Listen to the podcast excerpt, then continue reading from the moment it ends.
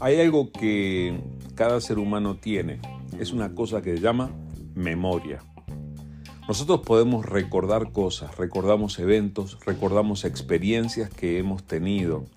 Y entre esos recuerdos, yo sé que todos tenemos buenos y malos recuerdos, hemos atravesado momentos de alegría, hemos atravesado momentos difíciles. Pero la idea es que cada uno de esos momentos puede tener la capacidad de enseñarnos cosas. Podemos aprender de todo eso que hemos vivido y por eso no es un mal ejercicio hacer memoria, recordar lo que hemos vivido, considerar lo que nos ha pasado y extraer de allí sabiduría para aplicar en las situaciones que ahora nos toca enfrentar.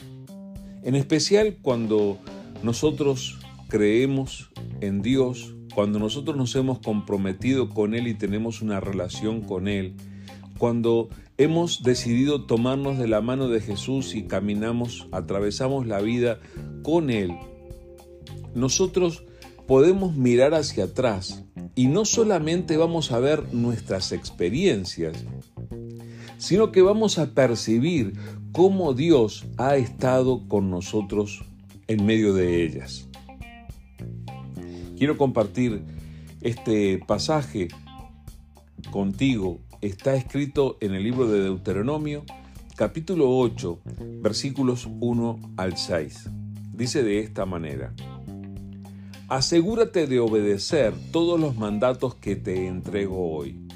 Entonces vivirás y te multiplicarás, y entrarás en la tierra que el Señor juró dar a tus antepasados y la poseerás. Recuerda cómo el Señor tu Dios te guió por el desierto durante 40 años, donde te humilló y te puso a prueba para revelar tu carácter y averiguar si en verdad obedecerías sus mandatos.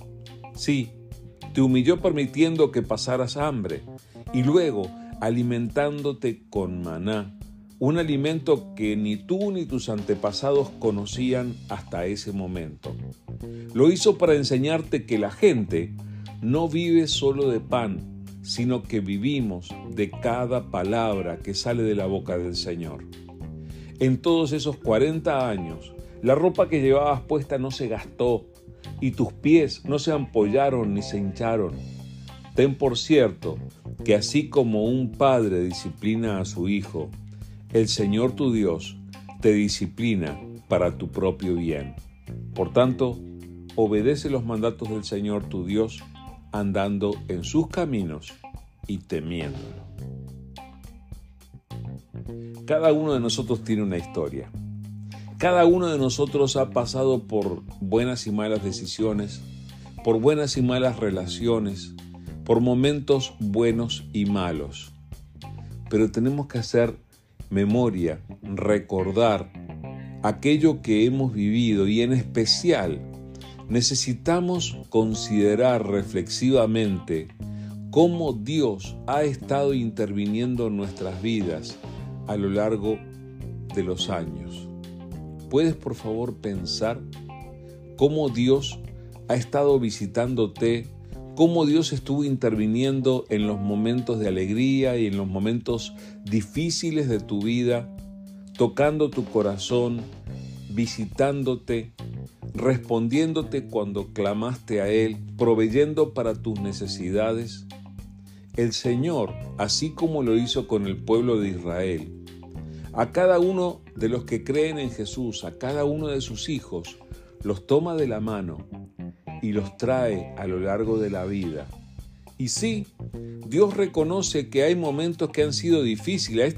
A este pueblo le tuvo que decir, sí, te humilló permitiendo que pasaras hambre y luego te alimentó con maná. Tenía una enseñanza para darte por medio de esa experiencia. De la misma manera, cuando tú estuviste en dificultades y Dios te sacó adelante y permitió que llegaras hasta aquí, Dios tenía el propósito de transformar tu corazón, de moldear tu carácter y de enseñarte algo que nunca hubieras aprendido leyendo o escuchando. En aquel caso, Dios quiso enseñarle al pueblo que no vivía solamente de pan, no solamente de alimento sólido, sino que el pueblo, los hijos de Dios, dependen de la palabra de Dios, de lo que Dios dice y de lo que Dios indica. Entonces mira hacia atrás, hoy tienes un plato de comida, hoy tienes con qué cubrirte, con qué no pasar frío. Considera que Dios ha estado obrando en tu vida y ten en cuenta que Dios ha tenido y tiene un propósito con cada cosa que has experimentado. Y todo eso es razón suficiente para que en el día de hoy sigas tomando la buena decisión de acercarte a Él, buscarlo con todo tu corazón y obedecerle.